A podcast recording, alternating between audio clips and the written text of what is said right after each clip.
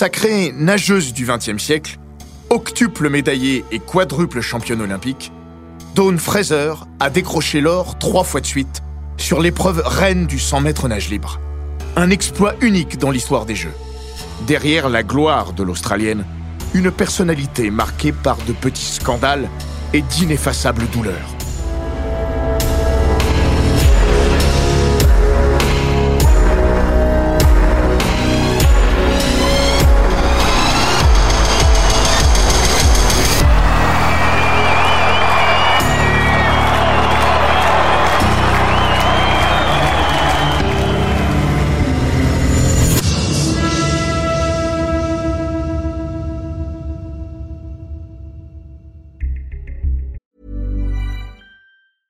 Hey, I'm Ryan Reynolds. Recently, I asked Mint Mobile's legal team if big wireless companies are allowed to raise prices due to inflation. They said yes. And then when I asked if raising prices technically violates those onerous two year contracts, they said, What the f are you talking about, you insane Hollywood ass?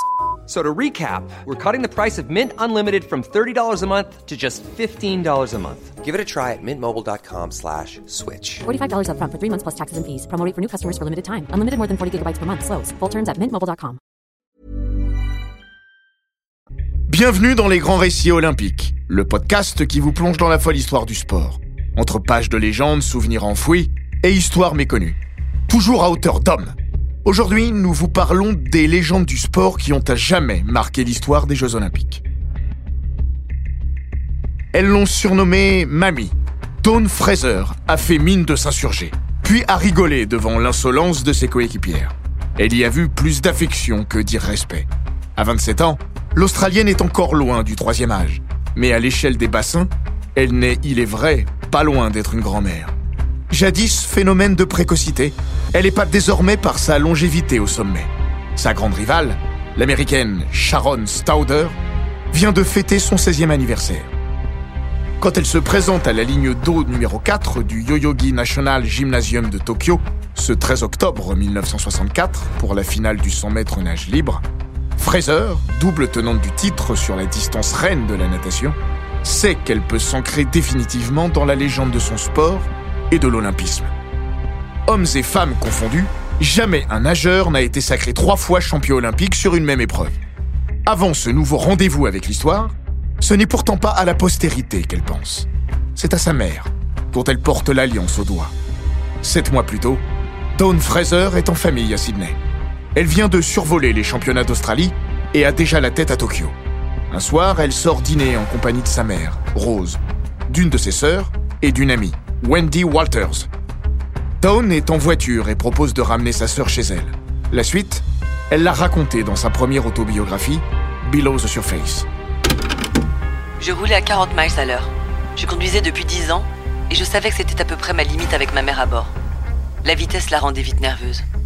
Nous sortions d'un virage sur une autoroute appelée General Holmes Drive quand j'ai vu ce qui ressemblait à la cabine d'un camion devant nous. Au même moment, Wendy, qui était à côté de moi sur le siège avant, a crié Attention, Dawn Je me souviens avoir tiré le volant fort vers la droite et je pense que j'ai dû appuyer fort sur les freins.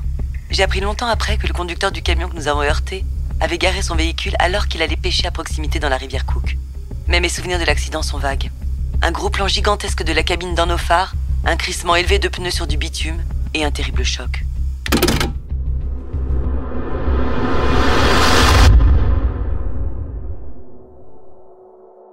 Wendy Walters est touchée au visage, sans trop de gravité. Dawn Fraser et sa sœur ont perdu conscience, mais ont évité le pire. Dawn se réveille en arrivant à l'hôpital. Elle voit Walters et sa sœur sur des lits à proximité. Elle entend les médecins parler de trois blessés et un DOA. En 2004, elle raconte. Je me souviens avoir vu mon frère en ouvrant les yeux. Je lui ai demandé Kenny, qu'est-ce que signifie DOA Ne t'occupe pas de ça pour le moment. Est-ce que maman va bien? On parlera de ça plus tard. DOA en anglais signifie Death on Arrival. Leur mère est morte sur le coup. La championne olympique apprend son décès deux jours après l'accident. Touchée aux vertèbres et aux cervicales, elle restera immobilisée plusieurs semaines et ne pourra assister à l'enterrement de sa mère. Le chagrin et la culpabilité la plongent dans la dépression. Je n'arrêtais pas de me blâmer parce que j'avais conduit la voiture. Ma mère avait 68 ans. Je ne pense pas avoir vraiment compris à quel point nous étions proches jusqu'à l'accident. Puis il était trop tard. Lors de ses derniers jours à l'hôpital avant sa sortie, ses frères et sœurs lui répètent en boucle qu'elle ne doit pas culpabiliser. Le genre de paroles qu'on entend sans les écouter. Elle en est encore à assimiler la nouvelle. J'essayais à nouveau de faire le tri dans ma vie, essayant de m'adapter à l'idée que ma mère n'était plus là. Je ne pouvais pas croire que tout ça était vraiment arrivé.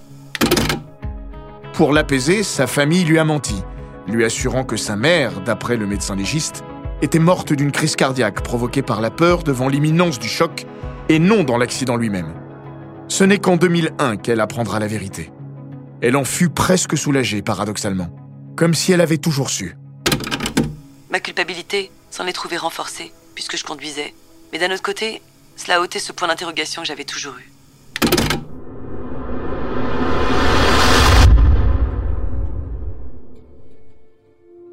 Ce n'est pas la première fois que le drame frappe à la porte de Dawn Fraser. Quatre ans plus tôt, son père a été emporté par un cancer. Mais sa plus douloureuse déchirure remonte à l'enfance.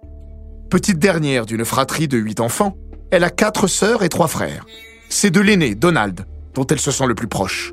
En 2007, dans un entretien accordé à ABC, elle évoquait son âme protectrice. Il était le genre de garçon capable d'aider quelqu'un sans rien demander en retour. Je me souviens que, quand nous faisions des bêtises, mon père nous punissait à coups de ceinturon.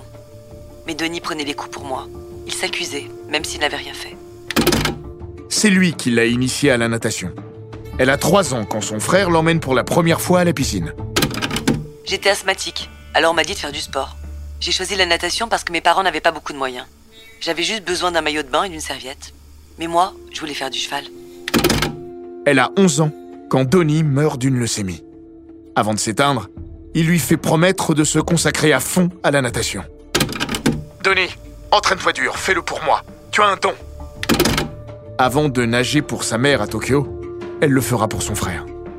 À Balmain, la ville de la banlieue ouest de Sydney où elle vit, la jeune Fraser est repérée à 13 ans par Harry Gallagher, le coach à qui elle devra presque tout, alors qu'elle nage dans un lac. Convaincu de son potentiel, il accepte de l'entraîner gratuitement. Mais cette surdouée des bassins est aussi une adolescente turbulente et difficile. Elle emmerde son monde. C'est son côté larriquine, un terme populaire en Australie pour définir une jeune personne espiègle, tapageuse mais avec un bon fond. De son propre aveu, sans la natation, elle aurait tout de même pu mal tourner. Elle a expliqué J'étais une apprentie délinquante. Je volais des vélos, je cassais des fenêtres. Je mettais le bazar à l'école. En tout cas, tant que j'y suis allée, puisque j'ai arrêté à 14 ans. Yeux bleus, cheveux courts et noirs, elle se définit aussi comme Un garçon manqué qui buvait de la bière, fumait des clopes, crachait et jurait tout le temps.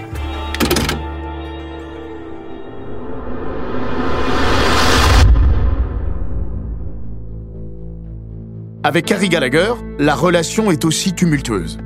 Elle refuse de s'entraîner avec les autres filles de son groupe.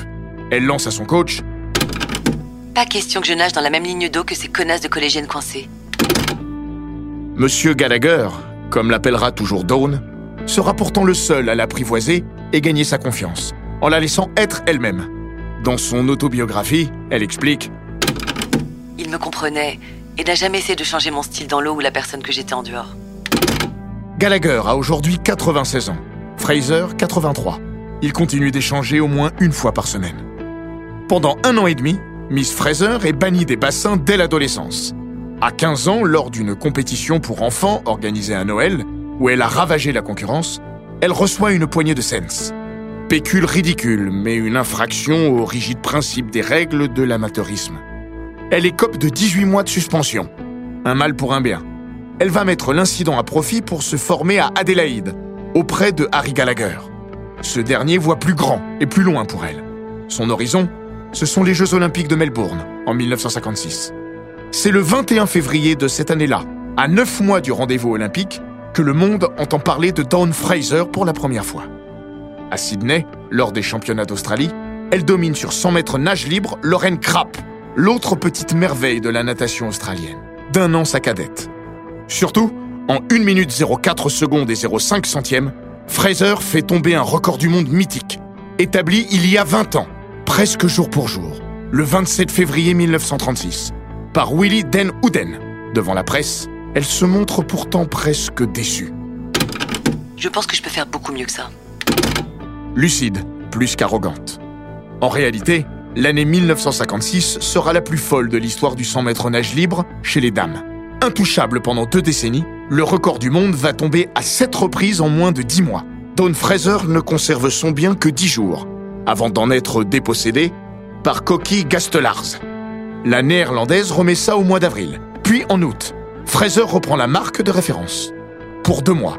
Quand arrivent les Jeux de Melbourne, la détentrice du record est Lauren Krapp. Ces trois gamines de 18 ans ont mis le feu à la discipline. Mais la royale bataille à trois qui s'annonce vire au duel. Le boycott des Pays-Bas, en raison de la répression de la révolution en Hongrie, prive Cocky Gastelars des Jeux.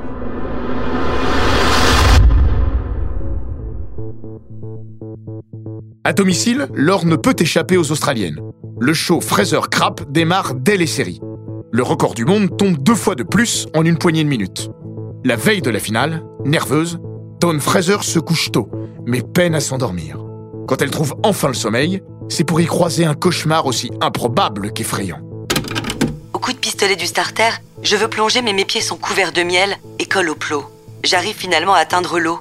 Mais l'eau n'est pas de l'eau, ce sont des spaghettis. Je dois lutter pour avancer puis je réalise que les spaghettis, comme des cordes, sont attachés à mes pieds. Je ne peux avancer qu'à la force des bras. Au virage, bien sûr, je ne peux tourner et je m'enfonce dans l'eau. Je me suis réveillée en sursaut, avec une sensation d'étouffement. C'est idiot, bien sûr. Mais le lendemain, quand elle se présente au bord du bassin, elle ne pourra s'empêcher d'éprouver une forme de soulagement. Devant cette piscine d'eau chlorée dépourvue de spaghettis. Les Australiennes signent un triplé historique, mais le titre olympique ne se joue qu'entre Fraser et Krapp. La première vire en tête à mi-course. Krapp fond sur elle aux 75 mètres. À la touche, elles ne savent pas qui l'a emporté, se regardent. Puis l'annonce de la victoire de Don Fraser en 1 minute 02 secondes 0 centième. Elle abaisse encore le record du monde. Cette fois, le turnover est terminé. Elle le conservera pendant 15 ans, jusqu'au début des années 70. À compter de ce 1er décembre 1956, Dawn Fraser, 19 ans, devient l'unique reine de la distance du même nom. Kraft actually drew level on the way home, but Don Fraser with the burst of the last few yards sets a new Olympic and world record. Lorraine Kraft was second, Faith Leach third. Australia, one, two, and three. Australia's other crop of golden girls in the pool. Argentée sur 400 mètres, derrière Lauren Krapp, et membre de l'intouchable relais 4 x 100 mètres australien, logiquement titré, la gamine de Balmain est érigée en trésor national, se voit surnommée Golden Girl et jouit d'un statut de star au regard de la médiatisation des années 50. Après Melbourne, j'ai été mise sur un piédestal et j'ai parfois vécu de manière inconfortable le fait d'être toujours observée. Du jour au lendemain, c'est comme si tout le monde me connaissait et me reconnaissait.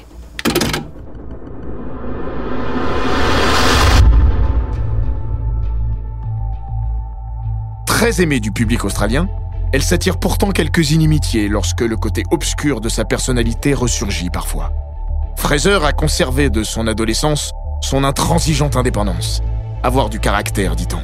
Ou être une tête de l'art, selon le point de vue. Sa réticence à toute forme d'autorité se manifeste notamment lors des Jeux Olympiques de Rome, en 1960.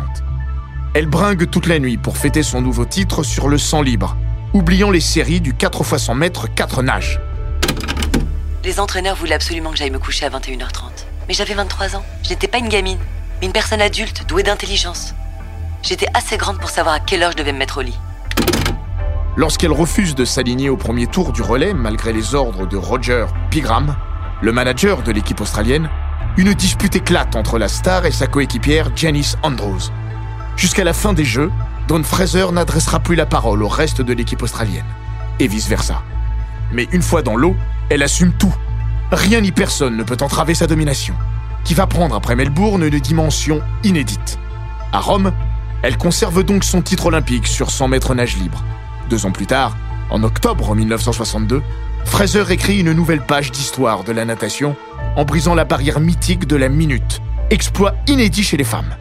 Le 29 février 1964, elle bat le record du monde pour la 11e et dernière fois en 58 secondes 90 centièmes.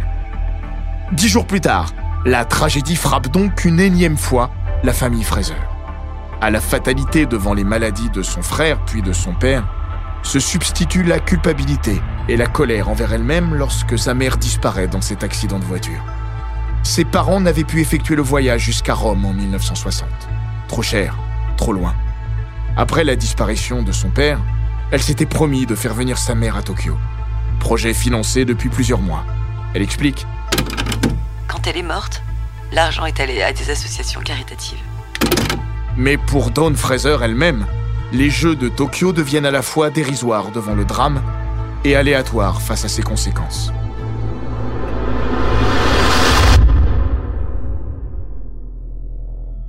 Outre son état dépressif, la double championne olympique du 100 mètres doit composer avec les séquelles physiques de l'accident.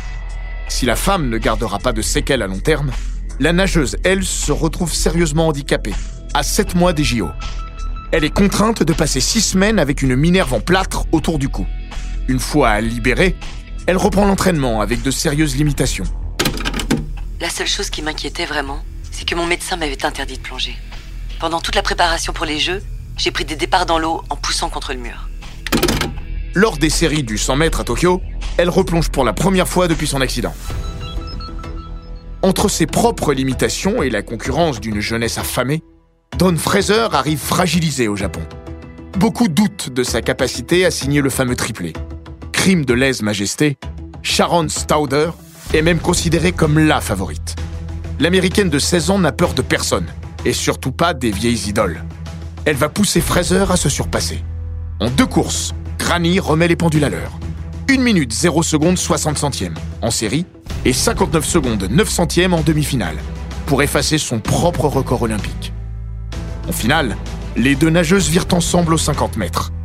Aux trois quarts de la course, Fraser semble battue, mais dans un dernier sursaut, elle accélère et vient toucher la première, en 59 secondes 50 centièmes. Il le fallait puisque Stauder devient la deuxième nageuse à passer sous la minute, barre mythique sous laquelle l'Australienne se sentait bien seule.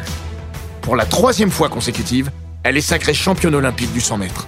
Personne, ni avant, ni après elle, n'a accompli un tel exploit.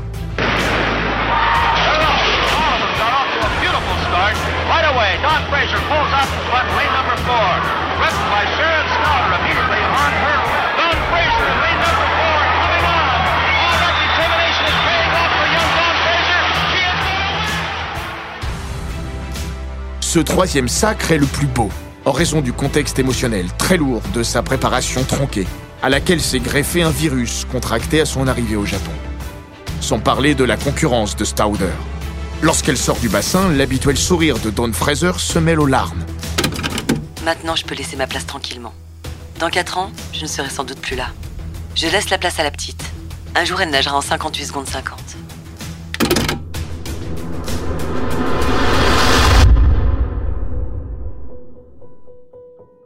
Dans 4 ans, elle ne sera plus là. Non. Parce qu'elle n'en aura de toute façon plus le droit. Si Tokyo a entériné pour de bon son statut de légende de la natation, son conflit avec les autorités sportives australiennes va lui aussi atteindre des sommets, jusqu'à la rupture. Le climat se tend dès la cérémonie d'ouverture, à laquelle ne devait pas assister Don Fraser en compétition dès le lendemain. Mais avec trois de ses coéquipières, elles aussi interdites de fête inaugurale, Fraser va y assister, en se plaçant en première ligne. Affront supplémentaire au comité olympique australien. Bill Slade, le manager de la natation australienne, se dira très déçu. Les règles avaient été définies avant notre départ et acceptées par tout le monde. Mais les règles, Down, ça n'a jamais été son dada. Lors des séries du 100 mètres, elle ajoute une couche d'insolence supplémentaire en débarquant à la piscine avec un vieux survêtement, plus confortable selon elle que celui flambant neuf de l'équipe d'Australie. Les sponsors grincent des dents, les journaux australiens aussi. Mais son nouveau triomphe sur 100 mètres permet de mettre la poussière sous le tapis, au point que Don Fraser est choisi pour porter le drapeau de son pays lors de la cérémonie de clôture le samedi 24 octobre. En attendant, Don profite, visite et s'amuse.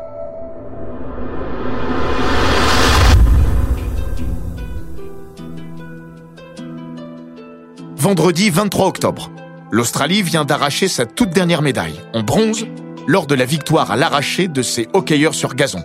Don Fraser est invitée à la fête organisée à l'Imperial Hotel. Elle ne refuse jamais ce genre de proposition, d'autant qu'elle y loge, ayant obtenu le droit de quitter le village olympique après la fin de ses épreuves. Ça danse, ça boit. À 2h30 du matin, à peine une douzaine d'heures avant le début de la cérémonie de clôture, elle s'embarque dans une expédition nocturne en compagnie de Desmond Piper, un des hockeyeurs bronzés, et Charlie Morris, le médecin de la délégation australienne. Leur mission Trouver un drapeau olympique et le ramener en souvenir. Après avoir longtemps marché, nous avons vu devant un grand bâtiment, une forêt de drapeaux, s'agitant en haut de mâts qui poussaient comme des points d'exclamation tout autour de nous. Nous avons choisi une belle bannière olympique avec les cinq cercles dessus. Contrairement à une tenace légende, cette histoire-là n'en manque pas, et même 56 ans après, démêler le vrai du faux relève du casse-tête, ce n'est pas Down Fraser, mais Desmond Piper qui a effectué la prise illégale. La double prise même. Nous avons mis Des sur nos épaules. Avec Doc, on a réussi à le hisser le plus haut possible. Des s'est accroché à la corde et a fini par arracher les deux drapeaux olympiques. Il n'était pas encore redescendu que nous avons entendu les sifflets. Nous avions été repérés et la police a commencé à nous poursuivre. Cette histoire n'était qu'une plaisanterie, digne d'ado attardé. Mais comme toujours, le problème n'est pas de savoir si on peut s'amuser de tout, mais avec qui. Les drapeaux volés par Don Fraser et ses deux acolytes étaient situés sur le parvis du palais impérial. Oui, c'est sous les fenêtres de l'empereur Hirohito, en train de dormir, que ce drôle de braquage avait été accompli.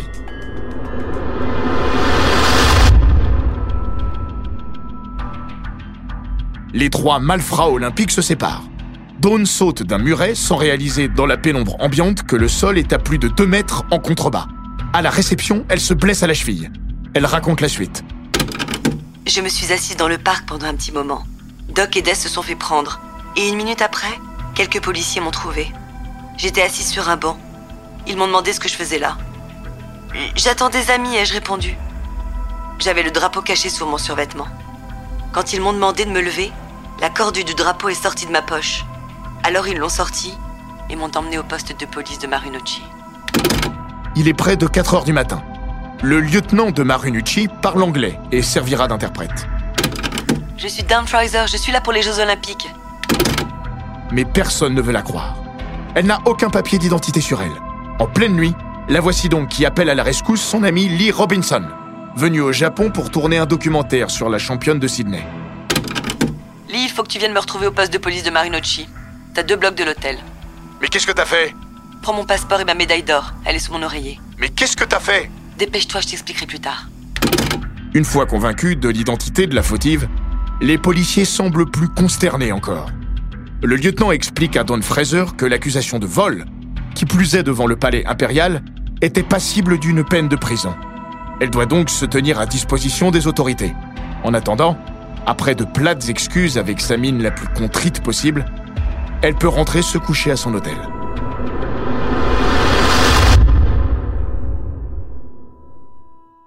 Après quelques heures de sommeil, Don Fraser s'apprête à partir pour le stade olympique. Elle est dans sa chambre en compagnie de Charles Morris, en train de lui strapper la cheville, quand on frappe à la porte. C'était Lee Robinson avec le lieutenant et deux autres policiers. Je me suis dit, ça y est, ils viennent m'embarquer. Ils avaient avec eux une grande boîte couverte de fleurs qu'ils ont posée sur le lit. Ouvrez, ouvrez, a dit le lieutenant en anglais avec son accent japonais. J'ai ouvert. Il y avait des fleurs partout. Et en dessous, bien plié, un drapeau. Le drapeau. La légende, toujours elle, dit que Hirohito, alerté de l'affaire à son réveil, s'en est amusé et a demandé expressément que le drapeau olympique soit offert à Don Fraser. Lors de la cérémonie de clôture, Don Fraser mène la troupe australienne, comme si de rien n'était. Ou presque. Les plus attentifs se demandent pourquoi la triple championne olympique boite et grimace à chaque pas.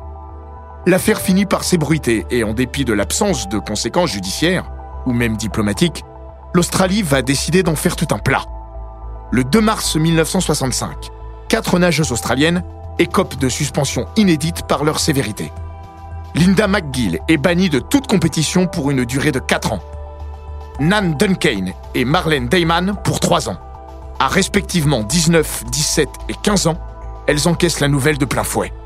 Duncan fond en larmes à la télévision australienne. Leur tort Avoir pris part à la cérémonie d'ouverture, contrairement à leur engagement.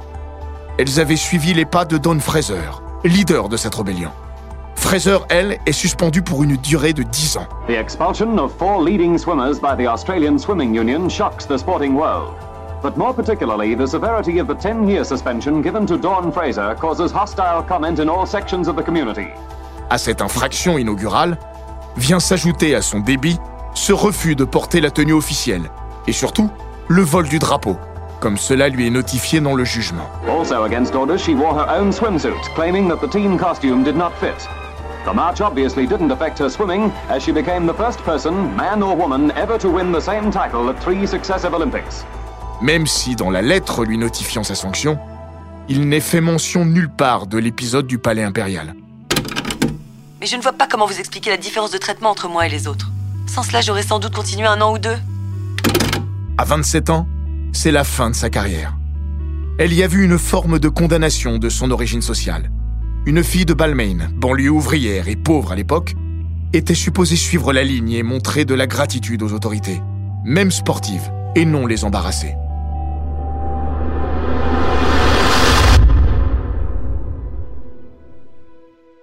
Au moment du jugement, Dawn Fraser profite de sa lune de miel avec son mari, Gary Ware, rencontré juste avant les Jeux de Tokyo, avec lequel elle aura une fille, prénommée Dawn Lorraine, en hommage à son ancienne rivale de jeunesse, Lorraine Krapp, dont elle était restée très proche.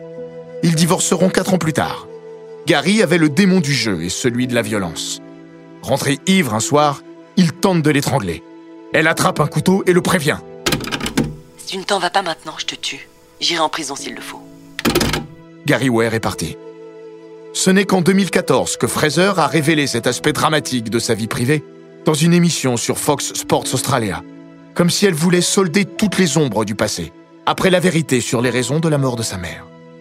Dawn Fraser, la femme aux mille vies et aux mille visages, qui se lancera en politique dans les années 80 pour être élue députée au Parlement de Nouvelle-Galles du Sud, qui assumera publiquement sa bisexualité dès les années 70, parlera ouvertement de ses périodes de dépression, tranchant avec son permanent sourire au bord des bassins, et dont la vie aura fait l'objet de plusieurs œuvres de fiction, a conservé jusqu'à aujourd'hui une certaine aura dans son pays. Malgré ses frasques et ses prises de position parfois déroutantes, voire sujettes au scandale, en 2015, elle avait critiqué le comportement de Nick Kyrgios et Bernard Tomic et leur avait demandé de retourner à l'endroit d'où leurs parents sont venus. Ce qui lui avait valu de se faire traiter de raciste par Kyrgios et imposer un acte de contrition dans les médias. Rien n'a écorné son image. One by one, four 500 kilogram light poles are winched into place at the historic Dawn Fraser Baths in Balmain. But no one could be more pleased to see this iconic harbour landmark restored to its former glory than its namesake herself. Pour beaucoup, elle reste d'abord cette gamine iconoclaste, cette Larry King qui, de Melbourne à Tokyo, en passant par Rome, a construit l'image d'une championne unique en son genre et d'une femme indépendante. L'une et l'autre sont fortes de leurs accomplissements et de leur fragilité, entre triomphes publics et blessures intimes.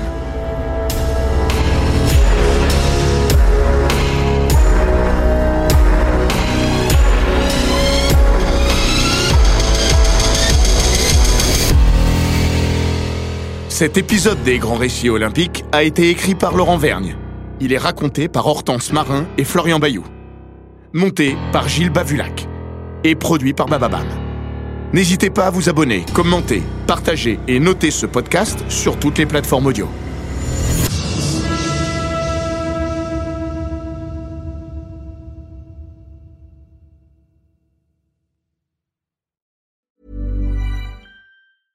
The biggest names in tennis are coming to Paris for the most anticipated Roland Garros in years. Tennis Channel Plus is your place to watch. Stream every court from your phone or smart TV live in HD. Experience three weeks of unparalleled tournament access as the world's top players in tennis face off against each other. Will the veteran champions continue their dominance, or will a fresh face emerge to challenge their legacy on the clay courts? Daily live coverage of this epic showdown begins Monday, May 20th. Don't miss a matchup. Stream it now with Tennis Channel Plus to be there when it happens.